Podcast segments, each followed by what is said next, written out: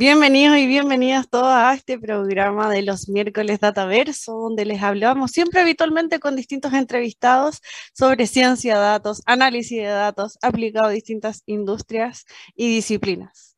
Hoy hablaremos sobre cómo gestionar los datos en la industria y estamos junto a Luis Ignacio Vicente, Chief Innovation Officer en Mobile Robotics.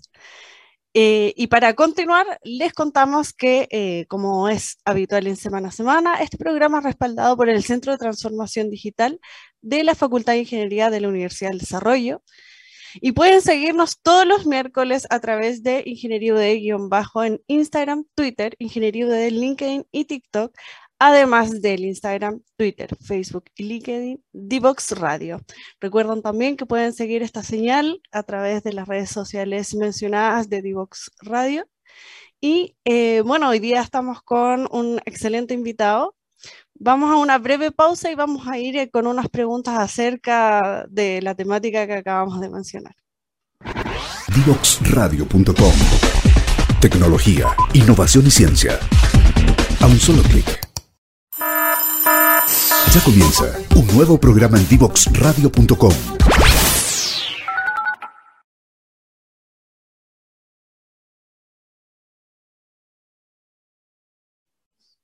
Ya estamos de vuelta. Para quienes se vienen sumando a nuestra señal de Divox Radio, estamos con Luis Ignacio Vicente, quien es Chief Innovation Officer en Mobile Robotics. Y hoy día estamos juntos para hablar de cómo gestionar los datos en la industria. Y para iniciar nuestra entrevista, eh, me gustaría saber, tengo una consulta, de eh, qué son los activos intangibles y cuál es su importancia para las empresas. Muy bien, buenos días a Chile y Chile para el mundo. Muchas gracias Constanza, muchas gracias a Laudene por esta invitación y a Divox, por supuesto. Y eh, bueno, será un placer conversar durante unos minutos sobre datos y sobre datos en la industria en particular. Contestando tu pregunta, Constanza, en general cuando hablamos de, activos, cuando hablamos de, del valor que tiene una empresa, incluso cuando consideramos estos activos en la contaduría, lo normal, lo habitual, y desde hace muchos años trabajamos siempre en cosas tangibles. Estamos acostumbrados a que eh, las empresas pues valen más porque tienen edificios, por ejemplo. Pero cada vez más eh, nos damos cuenta, y es algo desde hace a lo mejor 20 años no más, pues que el valor de las compañías tienen eh, que ver mucho con eh, eh, algunas cuestiones como son los datos, como es el software, como es el conocimiento. Por lo tanto, vemos que las compañías que más valen, valen en bolsa, por ejemplo, en Estados Unidos, pues como Google, Facebook, antes ahora Meta, Amazon, pues no, no valen porque tengan muchos edificios, valen justo porque tienen este tipo de activos. Estamos hablando de conocimiento, el software, estamos hablando a lo mejor de una marca, la marca Microsoft o la marca Amazon vale mucho, y también estamos hablando de los datos. El reto que tenemos hoy es cómo gestionamos en las compañías justo estos activos intangibles, es decir, el software, el conocimiento, las marcas y la reputación y eh, los datos que es el objeto. Por, por dar una cifra, Standard Poor's, que es eh, también pues, uno de los índices del mercado bursátil de Wall Street en Estados Unidos, ellos consideran que en el Standard Poor's 500, las compañías que más valen en bolsa, ya el 90% del valor son activos intangibles. Entonces ahí tenemos el reto de saber cómo gestionamos estos activos. Una, consulta que eh, ha, habido, como tú bien indicas, la importancia de las empresas antes eh, era muy tangible y, que todos estos activos intangibles lleva a ver otras prioridades, eh, lleva a mostrar otras realidades, lleva a cambiar los horizontes. ¿Y cómo has visto tú los cambios de paradigma en, en medida que estos activos intangibles han sido más relevantes para las empresas? Sí, hombre, es un tema relevante porque estamos ahí. Yo soy profesor en, Business School, escuelas de negocio, justo estamos eh, intentando explicar qué son los activos intangibles y todavía estamos aprendiendo. ahí, como disclaimer, pero realmente, mira, pues estamos viendo que estamos pasando mucho del hardware al software, por ejemplo, hoy en día en la industria cada vez más importante el software. Estamos hablando también de, pasar, como antes comentaba, de los activos tan tangibles como el mundo inmobiliario, las casas, al mundo de los intangibles como los datos, entonces pues estamos aprendiendo ahí. Yo creo que cuando hablamos de la transformación digital, también estamos hablando de justo de poner en valor estos activos intangibles. Y obviamente, pues la pandemia, sucedió en todo el mundo, ha acelerado estos procesos. Hoy en día, cada vez más hablamos de activos eh, intangibles Y eso ocurre también en el ámbito industrial. ¿no? Pues en Chile tenemos empresas como la minería o otras empresas industriales que obviamente viene de un mundo tan tangible como puede ser el cobre, pero ahora mismo es relevante cómo se ha acelerado en los últimos años la transformación digital de estas compañías. Porque tenemos las tecnologías, tenemos las comunicaciones, tenemos la informática, tenemos eh, en general todas las tecnologías de gestión de conocimiento, pero el reto que tenemos hoy es eh, no solo cómo incorporamos las tecnologías, sino cómo cambiamos el management, cómo cambiamos la forma de gestionar las eh, empresas eh, utilizando eh, eh, estos activos intangibles. Y, em, ¿Cómo ves tu futuro? ¿Cómo todo está? Porque actualmente y tenemos ya un camino súper largo de transformaciones, de novedades. La industria en la pandemia también evolucionó mucho. ¿Cómo tú ves a futuro toda esta evolución? ¿Hacia dónde van las industrias? tomando en cuenta el uso de los activos intangibles. Ah, gran pregunta, Constanza. O sea, yo creo que, eh, por un lado, estamos viendo esta evolución que, estamos comentando. O sea, yo creo que, hombre, las industrias somos al final conservadoras. O sea, tampoco nos podemos hacer experimentos con el día a día de nuestras plantas industriales. Pero eh, sí creo que ahora mismo estamos en un momento muy relevante porque tenemos las tecnologías que comentaba antes de comunicaciones, de informática, pero tenemos que cambiar también eh, la cultura y tenemos que cambiar algunos de los procesos. O sea, nos centramos mucho en la tecnología. Yo soy tecnólogo, yo he 30 años en Movistar, en Telefónica, la llevo la innovación de, de, la parte de robótica móvil de, de ABB, de las cuatro compañías de robótica del mundo.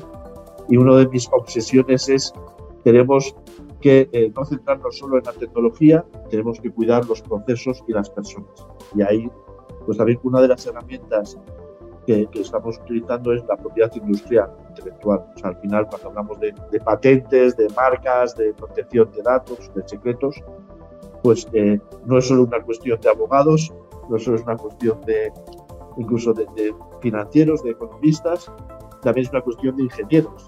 La Escuela de Ingeniería, la por ejemplo, pues seguro que, que tiene que, que desarrollar formación también en lo que es el ámbito de propiedad industrial, pues la propia palabra industrial significa es una de las maneras de gestionar estos activos intangibles. Entonces, estamos avanzando, pero eh, todavía no hemos llegado al grado de madurez relevante cuando hablamos de la transformación digital en el Yo sigo viendo muchas oportunidades. Recuerdo con, con algunas personas del centro de Telefónica y más de, en Chile, que creamos hace ya seis años.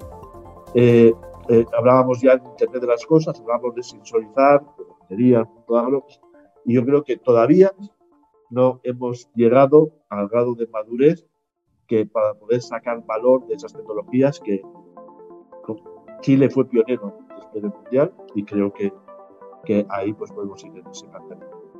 Pero eh, dar un titular, como comentaba eh, contestando esta pregunta, no nos quedemos solo en la tecnología, también tenemos que ir a, a, cómo estamos gestionando las empresas y cómo cambiamos la cultura de las personas hacia los activos intangibles. a raíz de lo que tú mencionabas, eh, como que abordaste dos temáticas que son súper relevantes, en el fondo como el área cultural dentro de las empresas para la transformación digital y la educación. Bueno, nosotros en la Facultad de Ingeniería eh, actualmente tenemos una carrera nueva, Ingeniería Civil Informática e Innovación Tecnológica, eh, que justamente aborda como todas las aristas que tú mencionas, además teniendo como una, una visión global. ¿Cuál es la importancia de la porque la industria se está transformando, las, culturas se están transformando. ¿Cuál crees tú que es el área de importancia que se debería transformar en la educación? Bueno, es, relevante. Yo creo que eh, seguimos enseñando casi como se hacía hace 100 años, antes con pizarra, con profesores. Eh, la pandemia nos ha enseñado a que a veces se puede eh, formar con videoconferencia, pero creo que aplicando estas tecnologías digitales que estamos comentando también en, esta charla, tenemos que ir también a, cambiar los propios procesos. Tenemos que ir a más interacción, tenemos que cambiar eh, la formación en el sentido de empoderar más a los alumnos, en el sentido de darles herramientas que les ayuden a, a formarse, no solo formar, y bueno, Israel, obviamente, Chile es una potencia, sobre todo en Latinoamérica, en temas de, formación, pero tenemos que ir más allá porque es muy relevante y respecto a, la cultura que comentaba, dos cuestiones. Hoy en día nuestros alumnos son ya nativos digitales, han nacido con Internet, saben gestionar las herramientas digitales mejor que los profesores y entonces tenemos que aprovecharlo. Y los alumnos de hoy tienen que ser quienes lideren ese cambio cultural de las empresas hacia los datos, hacia la digitalización, dentro de unos años cuando empiecen a, entrar ya en el mercado de trabajo. Por lo tanto, también tienen que estar formados ahí. Porque lo que es muy relevante es que eh, ahora que hablamos tanto incluso del metaverso, un tema interesante también, pues Internet va a seguir evolucionando. Internet tiene solo 30 años las redes sociales empezaron mejor hace 20, pero ahora estamos en este momento de transformación otra vez de Internet, que es la base de toda la comunicación digital. Pues no sabemos qué va a pasar en los próximos 20 años, no sabemos en el mundo cómo va a ser el, metaverso realmente, pero nuestros alumnos de hoy tienen que trabajar en ese sector y tienen que ayudar a construirlo. Por lo tanto, tienen que tener esas herramientas y ese empoderamiento para eh, poder ser líderes en esa transformación digital en cada una de sus organizaciones. Em, dentro de las transformaciones que tú mencionas, eh, a, mí se me, se me vino a la cabeza enseguida como asociado al metaverso, eh, las filas virtuales, por ejemplo. Eh, todo el cambio que hemos tenido en muy poco tiempo de cambiar nuestra forma de comportarnos frente a situaciones como hacer una fila virtual, eh, hacer trámites eh, en línea. Y yo creo que la finalidad del uso de la tecnología es mejorar la calidad de la vida de las personas, al final. Eh, en ese sentido, ya pensando como en la parte futurista y en la parte como de negocios ágiles dentro de las organizaciones, ¿cuáles serían con los beneficios principales del uso de la tecnología más asociado como al metaverso para la calidad de la vida de las personas? Sí, es una, buena pregunta. O sea, sí creo que eh, con lo que estamos conversando, cada vez vamos hacia estos mundos híbridos, físicos, digitales. O sea, yo creo que el metaverso nos quedamos muchas veces con, con mapas en tres dimensiones o blockchain, por ejemplo, pero yo creo que también tiene ese cambio radical de, convivir. O sea, yo creo que ya veníamos de, de, un mundo de las plataformas digitales en Internet, o sea, los Airbnb, los Uber, las grandes compañías que son capaces de, gestionar oferta y demanda en unas plataformas, pues son de los negocios más, más rentables. Pero en, esa línea yo creo que todo lo que llamamos ahora metaverso es una evolución digital más. Entonces, por ejemplo, en el ámbito industrial, que es también lo que conozco ahora en el día a día, pues eh, estamos intentando avanzar hacia los gemelos digitales. O sea, queremos tener en el metaverso o en el mundo de Internet una imagen digital de la realidad eh, física. O sea, queremos tener un gemelo digital pues, de una mina o de una plantación agrícola. Y no es fácil porque hasta ahora puedo tener una imagen digital pues, de uno de los robots que fabricamos en donde estoy ahora o, de las redes de comunicación de Telefónica antes, pero eh, la idea es cómo puedo tener un gemelo digital de toda una realidad, un gemelo digital de una mina donde estén pues, los camiones, donde estén las, eh, los robots, las, máquinas que están extrayendo el material y todo eso de una manera unificada. Y hay una vez más, tenemos que gestionar los, datos que estábamos eh, conversando. Porque si me permites, Constanza, cuando hablamos de datos, un poco también en Chile por enfrente también de las regulaciones a lo mejor en Europa o en Estados Unidos, hemos hablado mucho de datos personales. Ya nos tardamos en darnos cuenta en la evolución de Internet que nosotros seamos el producto de Amazon o el producto de Google o de, Meta. Y entonces tuvimos que empezar a, regular qué pasaba con mis datos, mi yo digital. Pues ahora hay que dar otro salto, porque ahora hablamos de datos no personales. Los datos de un sensor, de una máquina, son datos no personales, no están asociados a una persona física, pero son datos que valen mucho, son datos que tienen eh, al final un valor muy relevante y que tenemos que ser capaces de, gestionar. Entonces, esas eh, nuevas empresas que son híbridas físico-digitales, que también tienen una identidad en el metaverso, como estamos comentando, también imagino que son empresas que tienen esa cultura digital que estás comentando, Constanza, y son empresas que saben gestionar bien sus datos no personales. Y ya yendo como en profundo al tema ya empresarial, eh, ¿cuáles serían los pilares de una estrategia de datos en una empresa hoy en día? Ah, eh, gracias por, la pregunta, Constanza. Yo creo, pues, eh, identifico cuatro pilares importantes. Por un lado, tenemos un pilar estratégico, o sea, tenemos que analizar cuáles son los datos que tengo que gestionar en mi empresa. O sea, no puedo gestionar todos los datos, no, no puedo guardar datos, una especie de síndrome de diógenes de los datos para ver cuál gestiono. En segundo eh, lugar, obviamente, tengo que tener un pilar eh, técnico. O sea, al final, pues los datos es algo que eh, guardo en una computadora, que intercambio con un estándar o, un modelo de intercambio de datos determinado. Por lo tanto, tengo que ver si son datos que están en mi computadora local, on-premise o en la nube. Todas esas son cuestiones técnicas que tengo que, decidir. También tengo un pilar regulatorio barra jurídico que está asociado a la propia propiedad industrial que antes comentaba. O sea, tengo que ver cómo aseguro que mis datos son míos. Es como la plata que tengo en el banco. Es decir, al final es, algo que tiene un valor y que no puedo regalar a, todo el mundo. Y también tengo que, seguir cuál es la regulación que tengo, tanto a nivel chileno o a nivel global, porque al final eh, se están generando esos intercambios de, datos, esos mercados, marketplace de intercambio de datos, y tengo que ver cómo se están regulando. Y el cuarto, último pilar sería el, pilar, obviamente, económico, financiero. O sea, al final tengo datos, tengo un valor, puedo venderlos, puedo licenciarlos, y al final puedo generar negocio en torno a estos datos. Entonces, ese modelo de negocio también es algo que tengo que tener presente. Las grandes empresas de Internet son Google, pues al final han hecho modelo de negocio gracias a la publicidad en Internet utilizando los datos de sus usuarios, los datos personales de todos nosotros, ¿no? Pues al final tengo que ver a nivel industrial cómo gestiono también e, e, esos datos. O sea, en el fondo estamos hablando de estos cuatro pilares, eh, más estratégico, más técnico, más regulatorio y jurídico y por último, pues eh, el propio modelo de negocio.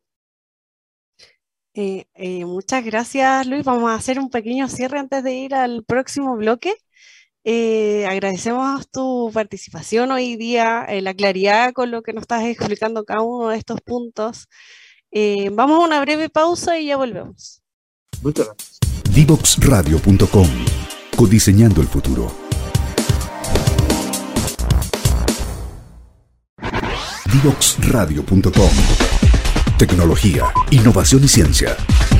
A un solo clic.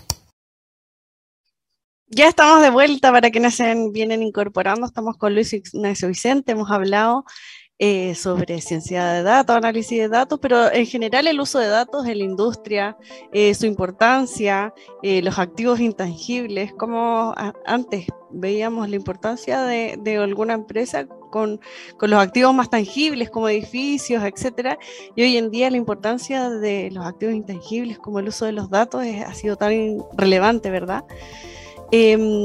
Para seguir con nuestra entrevista, eh, me gustaría que abordáramos cómo, cómo, desplegar la estrategia de datos eh, y el uso de la tecnología en las empresas.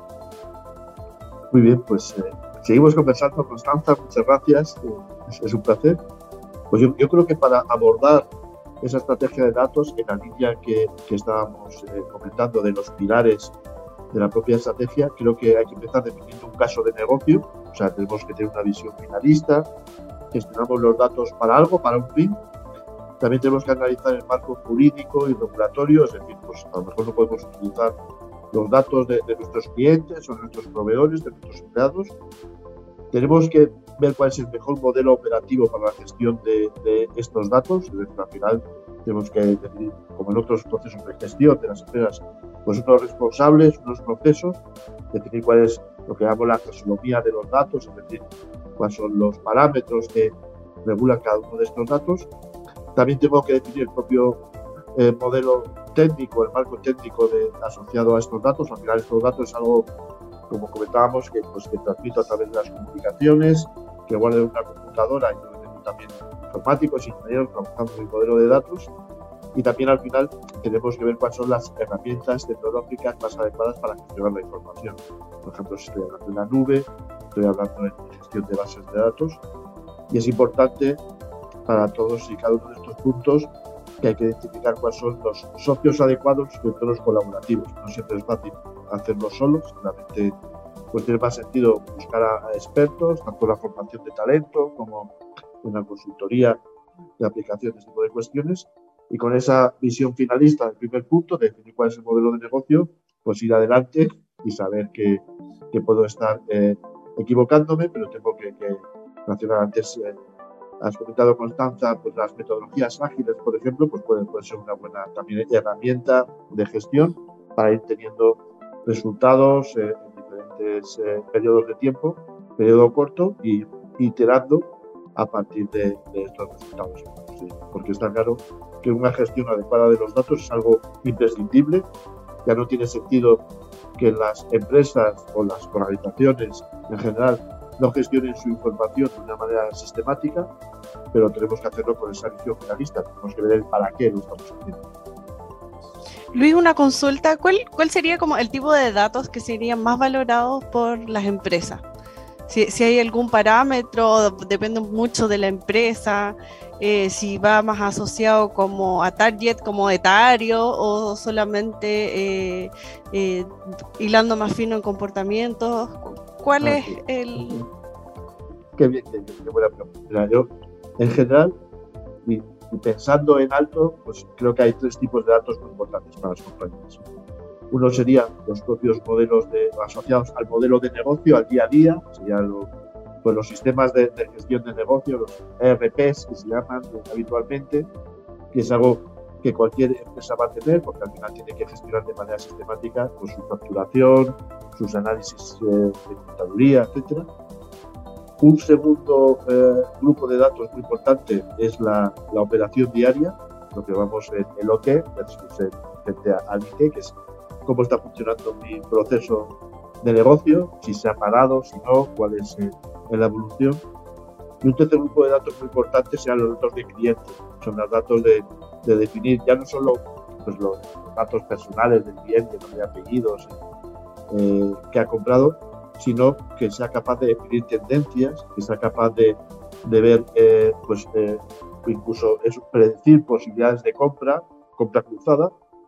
Ahí es interesante ver las propias patentes de propiedad industrial que están haciendo desde hace pues unos pocos años empresas como Amazon, ya son capaces de predecir, son capaces de saber lo que pues en, un barrio de Santiago, donde, donde sea, se va a pedir mañana. Entonces son capaces de atraer ya esos productos cerca para el delivery, por ejemplo. Entonces yo creo que también todo lo que es aplicar inteligencia artificial a los datos de clientes, en este momento va a ser algo muy interesante para todas las empresas.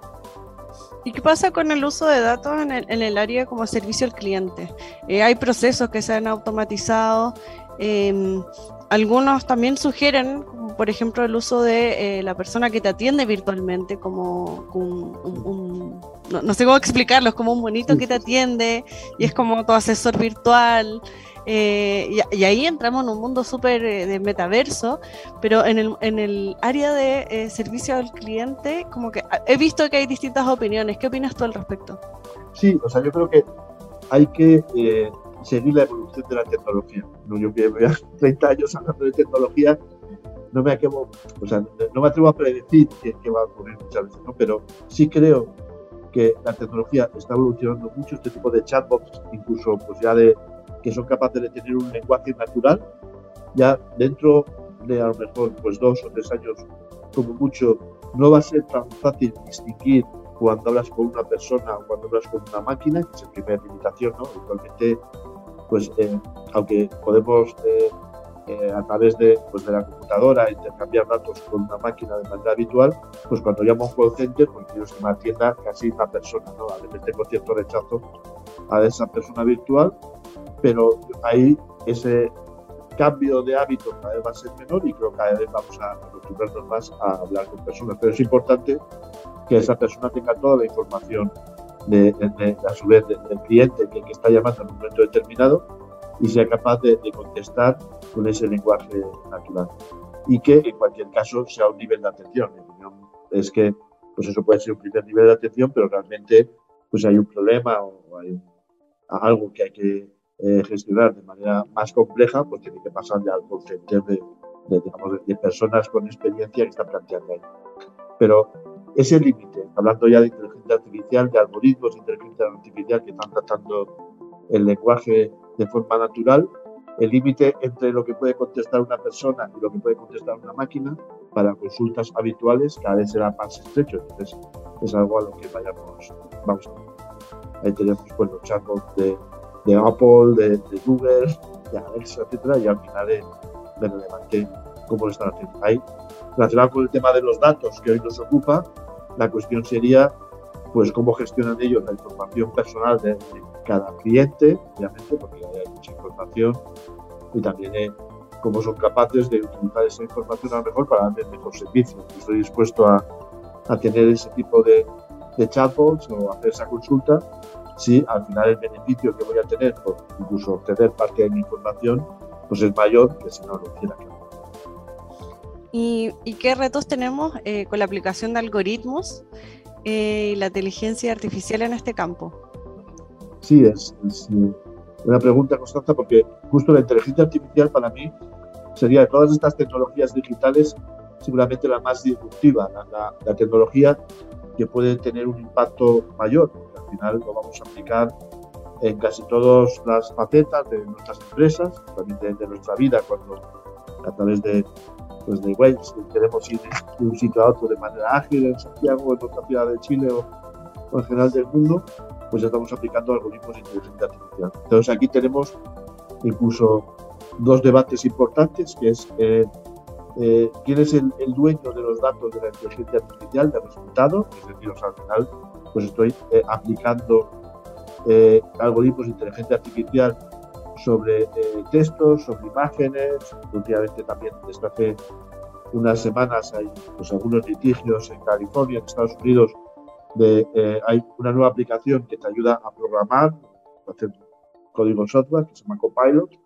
De, entonces, claro, algunos de los eh, programadores que, eh, de los que se está basando Copilot para a su vez hacer otros programas ordenadores están, está utilizando el conocimiento que yo he hecho. Hay otras aplicaciones como DALI, que tú le puedes decir a la computadora, quiero una foto de una persona con un perro en la costanera. Entonces, claro, al final lo puedes hacer, pero te basas en fotos previas. Al final, eh, al final estás utilizando los conocimientos o imágenes, derechos de autor de otras compañías, de otras empresas, de otras personas para poder construir ese resultado. Entonces, ahora mismo tenemos ese debate, quién es el dueño de los resultados en ese sentido y también, incluso en un sentido más amplio, eh, se puede plantear que los propios algoritmos, las máquinas, acaben siendo también personas. Yo personas físicas, jurídicas, tengo empresas, tengo personas que somos dueños de, cosas, porque no al día de mañana se reconoce la autoría de una máquina. Todavía no estamos ahí. El INPI chileno, las organizaciones mundiales de patentes y marcas, no reconocen la autoría de resultados con los propios algoritmos, en un momento dado se puede plantear. Es decir, necesitamos muchos datos para entrenar los algoritmos, pero los derechos que tienen esos datos iniciales sobre el resultado final es una de las cosas que estamos ahora mismo eh, debatiendo a nivel mundial. Yo recuerdo que en algún momento como del uso de datos personales de las personas había, había como un segmento como en este debate y que, que no estaba muy de acuerdo con el uso de sus datos personales para temas de venta. Eh, con el tiempo ha sido, eh, o sea, ha sido bueno en el sentido de que eh, la posibilidad de que te llegue el producto que tú quieres sin tener que buscar mucho es más factible. Pero, pero también está como esta, esta contraparte que es como, bueno, eh, eh, ¿hasta dónde llega el límite de, los datos personales? Claro, porque además tenemos que ser conscientes eh, de que esos datos personales es parte de mi yo digital. O sea, de la misma manera que antes comentábamos, tengo pues dinero en, mi banco y solo dejo acceder a ese dinero pues, pues con el que tengo pues, el pago de la luz, de la, otros servicios, pues eh, tenemos que ir a un modelo que solo pueden acceder a mis datos personales a quien yo, yo permiso, porque en el fondo eh, tengo mucho valor asociado a mis datos. Entonces, claro, yo creo que eh, el mundo Internet, lo que llamamos la web 2.0, la llegada de las grandes redes sociales, pues nos lleva a ese modelo que yo estoy dispuesto a acceder datos por estar conectado Realmente los términos y condiciones de Google, otras compañías que son muy largos y nadie se lee, nos pone que todos los datos son de la empresa y, y los cedemos de manera rápida, pero sí tenemos que ir hacia un tema también de, cultura de los datos en un ámbito personal, de que si cedo esos datos, pues eh, al final tengo que recibir un valor. Y en el ámbito de las empresas, pues justo estaríamos ahí, hemos pasado, mejor hace cuatro años, podías tener datos de una empresa y no había preocupación, Ahora, pues sí hay empresas que dicen, yo no te quiero dar nunca mis datos porque quieres saber mucho de mí, pero tenemos que ir a un modelo mixto en el cual pues, las empresas intercambien sus datos a cambio de un beneficio. Por ejemplo, yo, si soy fabricante de un robot, en, mi caso, pues yo sí quiero saber qué está pasando con el robot en, la casa del cliente, porque me ayuda a hacer mejores máquinas. Entonces, ahí estamos viendo en, en Europa se están creando algunos marketplaces de, de datos, estamos ahí avanzando.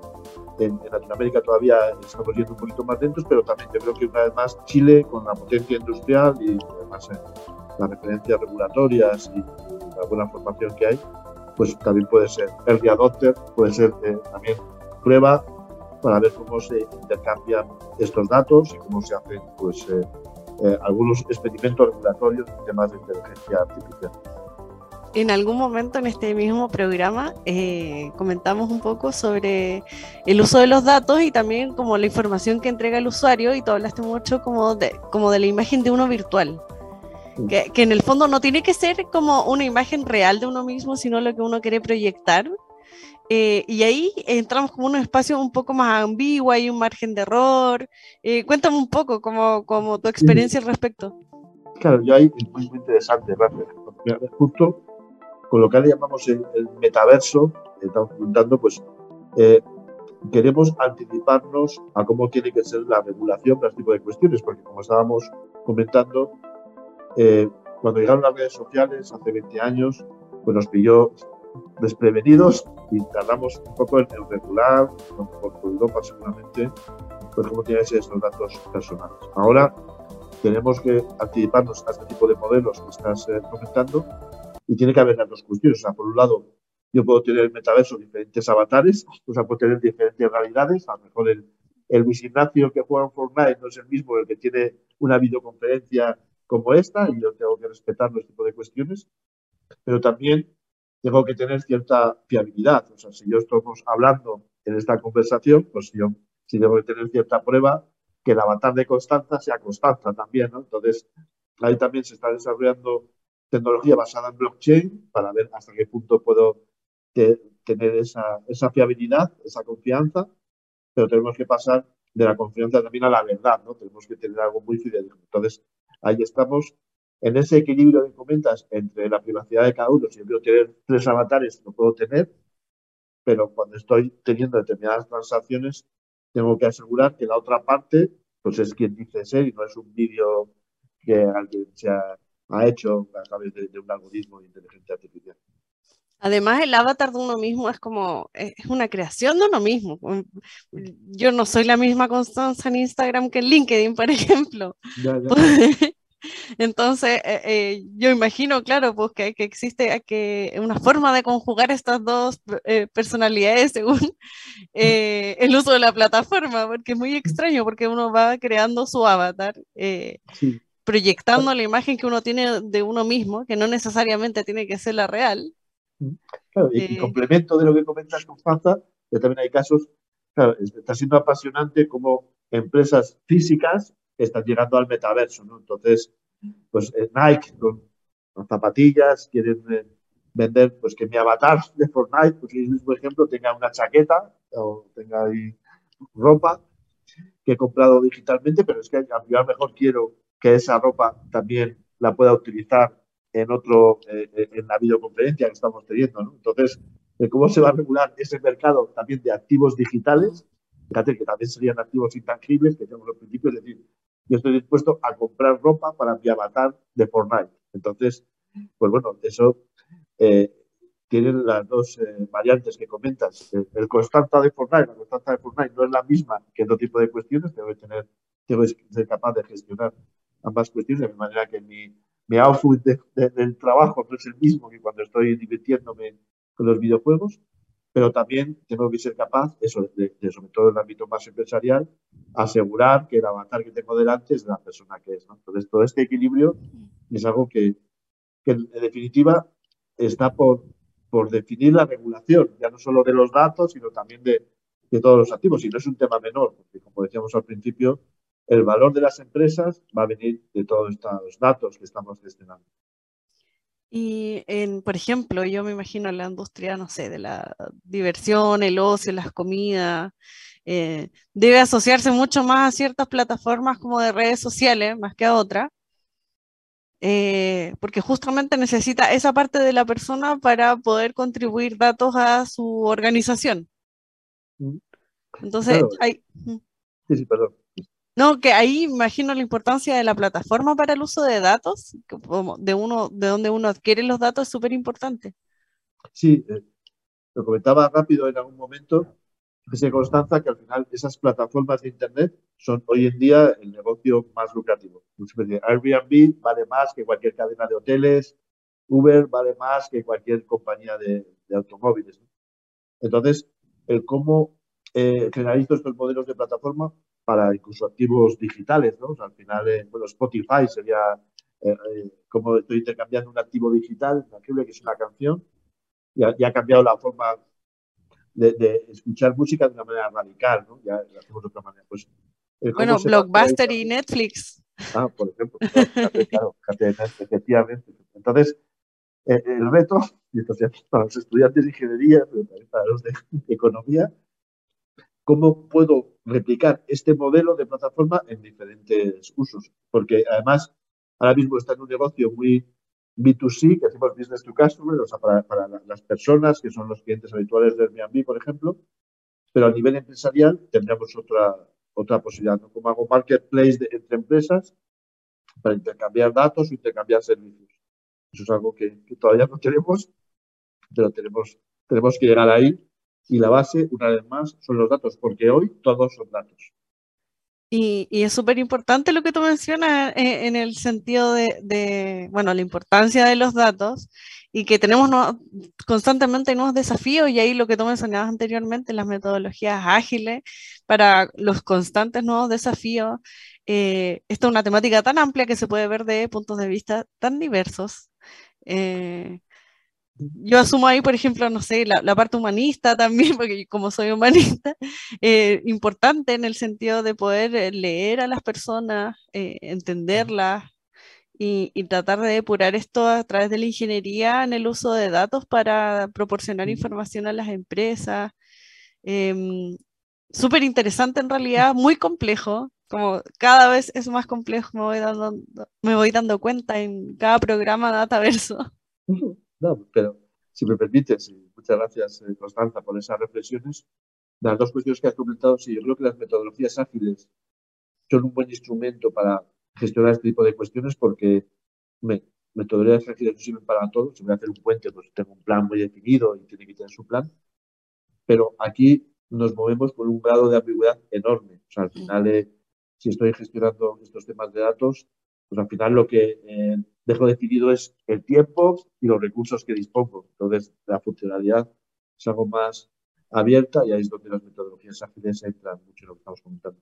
Y el segundo punto que comentabas, Constanza, para mí, y siendo tecnólogo, yo soy doctor, eh, llevo muchos años trabajando en, estos sectores, pero creo que la base fundamental de todo tiene que ser las personas, obviamente, porque al final las personas están en el centro de, de la reflexión, están en el centro del negocio si yo no soy capaz de, llegar a las personas a través de la experiencia del usuario, que también es algo muy relevante cuando hablamos de datos, cuando hablamos de, metaverso o dataverso, pero al final, si no soy capaz de, convencer a mi potencial cliente, sea público o privado, de, las ventajas de mi producto, pues obviamente no, estoy llegando hasta ese punto. Y al final, yo he, visto muchas experiencias, a veces de, de, fracasar en la transformación digital, porque las personas no son parte de ese proceso, ¿no? Entonces, eh, claro, cualquier cambio y mucho más, creo que va, me va a sacar de mi zona de confort, me va a llevar a, a momentos en los cuales, pues a lo mejor incluso puedo cambiar mi trabajo, pues claro, a lo mejor no, no me gusta esa transformación, ¿no? Entonces, pues se tiene que plantear siempre desde las personas para ver que las personas se van a eh, desarrollar más profesionalmente, van a tener más opciones, les vas a dar herramientas para que puedan aumentar su eficiencia como trabajadores, y entonces tiene que ser una parte relevante de, este proceso. Luis, se nos hizo muy cortita la conversación, ya estamos terminando el último bloque. Muchas gracias por participar hoy en día, una conversación muy interesante, abordamos muchos temas. Cuéntanos. Eh, espero que te haya gustado participar en nuestro programa Dataverso y bueno, los invitamos a todos a seguir conectados para el último bloque y despedimos a Luis. Muchas gracias por venir. Un placer, muchas gracias. Espero que haya sido atractivo también para todas las personas que han estado atendiendo. Muchas gracias a, a Tico Stanfa, a la UDD y a Vamos a una breve pausa y ya volvemos al último bloque. Desde Chile para el mundo. Divox Radio. Señal online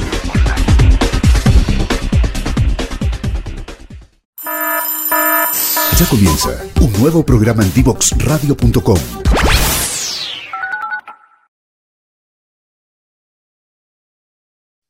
Ya estamos de vuelta a nuestro último bloque. Gracias a todos y a todas por asistir a nuestro programa. Eh, para quien no lo vio desde el inicio, recuerden que lo pueden buscar en Divox Radio y eh, los dejamos invitados para seguir en contacto aquí en la radio. Eh, hoy fue un programa muy interesante, estuvimos con Luis hablando sobre el uso de los datos de la industria, eh, la importancia de los nichos para tener los datos adecuados. nos habló mucho acerca de los pilares de, y las estrategias para su buen uso dentro de las empresas. Los dejamos invitados a nuestro siguiente programa el próximo miércoles, Dataverso. Los esperamos. Chau.